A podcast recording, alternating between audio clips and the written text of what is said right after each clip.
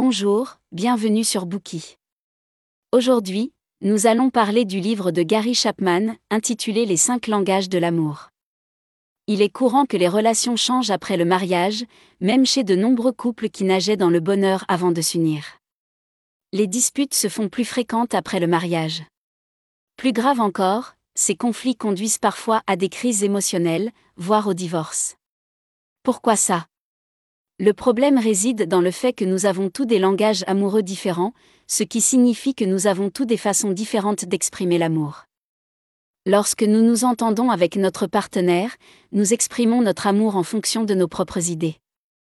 Ces idées différentes ont pour conséquence que les partenaires finissent par avoir des langages amoureux différents. Or là est le problème, votre partenaire comprend-il votre façon d'exprimer l'amour? Sent-il que vous l'aimez? Les malentendus se produisent, car nous ignorons le fait que chacun a un langage amoureux différent. Votre partenaire peut ne pas ressentir votre amour lorsque vous l'exprimez à votre manière. Pourquoi les langages de l'amour sont-ils importants? Dans ce livre, l'auteur affirme que donner et recevoir de l'amour occupe une fonction centrale dans le sentiment de bien-être de chaque adulte. Le mariage est conçu pour satisfaire nos besoins de relations intimes et d'amour. Se sentir aimé est le besoin émotionnel le plus important pour nous. L'auteur utilise une bonne métaphore, dans le cœur de chaque enfant, il y a un réservoir d'amour émotionnel, qui attend d'être rempli d'amour. Ce n'est que lorsqu'un enfant se sent vraiment aimé qu'il peut grandir en bonne santé et heureux. En revanche, lorsque le réservoir d'amour est vide, l'enfant présente des comportements problématiques. Il en va de même pour les adultes. Si notre réservoir d'amour est vide, et que nous ne pouvons pas nous sentir aimés, notre mariage connaîtra des difficultés. Alors comment remplir notre réservoir d'amour et être heureux dans son union? Les cinq langages de l'amour nous expliquent en détail comment remplir notre réservoir d'amour de manière appropriée. Gary Chapman est un coach relationnel réputé qui a rencontré de nombreux couples confrontés à des problèmes dans leur mariage. Grâce à des séances poussées, il est parvenu à mettre le doigt sur le problème, bien souvent, les deux partenaires utilisaient les mauvais langages de l'amour pour communiquer. Il a donc écrit ce livre, pour aider les gens à découvrir leur langage de l'amour et vivre un mariage heureux. Son autre livre, Ce que j'aurais aimé savoir avant de me marier traite des pièges courants du mariage. Si vous êtes intéressé par ce thème, nous vous invitons à écouter notre lecture de ce livre. Nous aborderons le contenu du livre Les cinq langages de l'amour en six parties. Nous apprendrons comment découvrir le langage amoureux de notre partenaire, ainsi que le nôtre pour vivre un mariage heureux et sain. Première partie, le langage de l'amour numéro 1, les mots d'encouragement. Deuxième partie, langage de l'amour numéro 2, les moments privilégiés. Troisième partie, langage de l'amour numéro 3, recevoir les cadeaux. Quatrième partie, Langage de l'amour numéro 4, les actes. Cinquième partie, langage de l'amour numéro 5, le toucher. Sixième partie, découvrez votre langage amoureux de prédilection.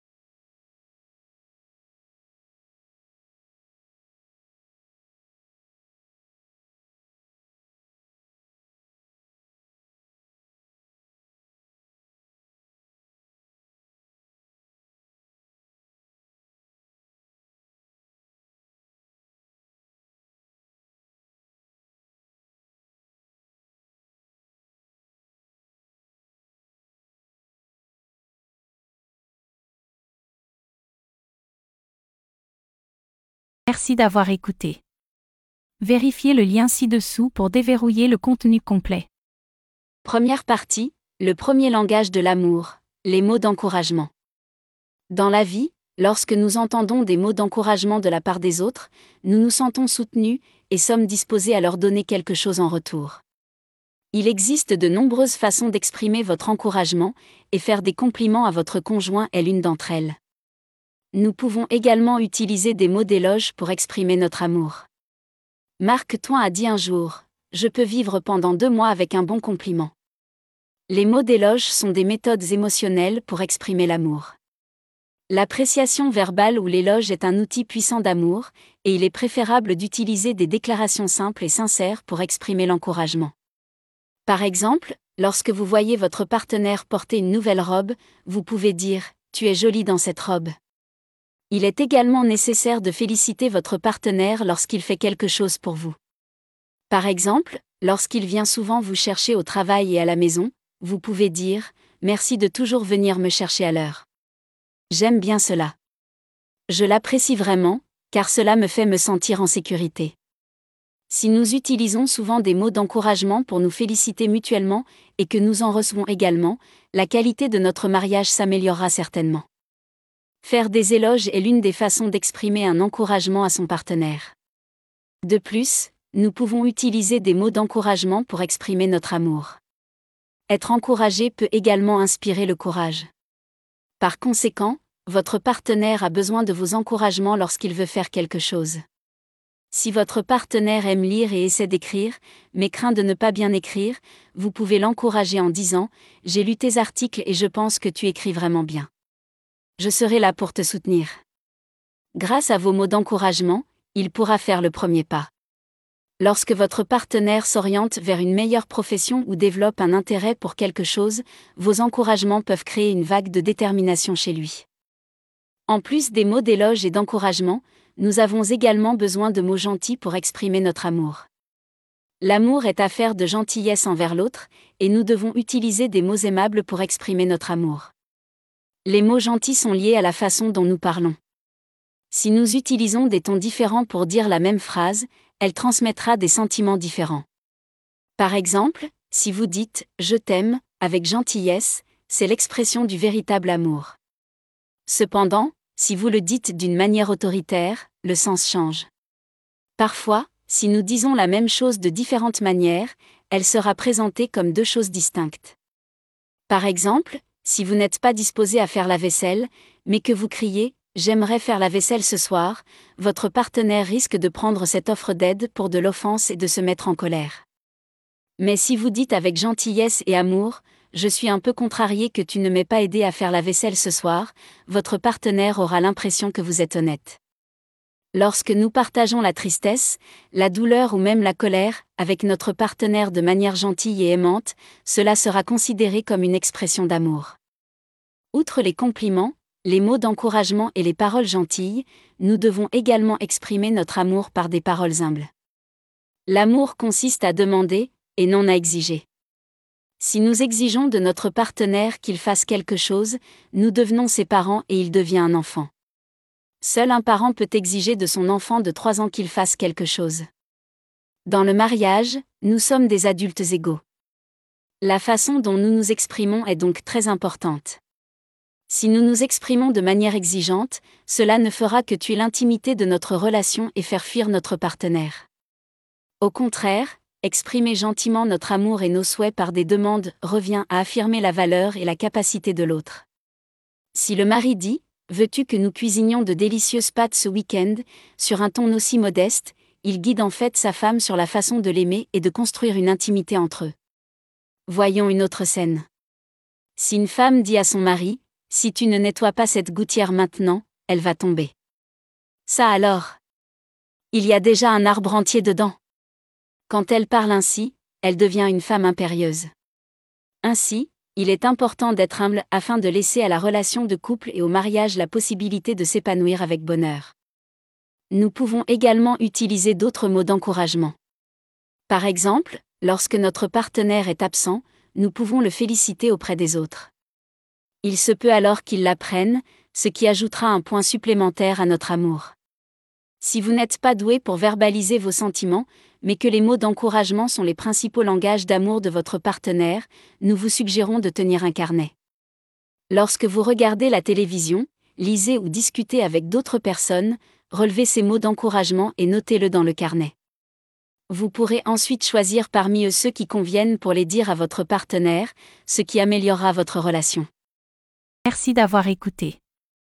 Vérifiez le lien ci-dessous pour déverrouiller le contenu complet.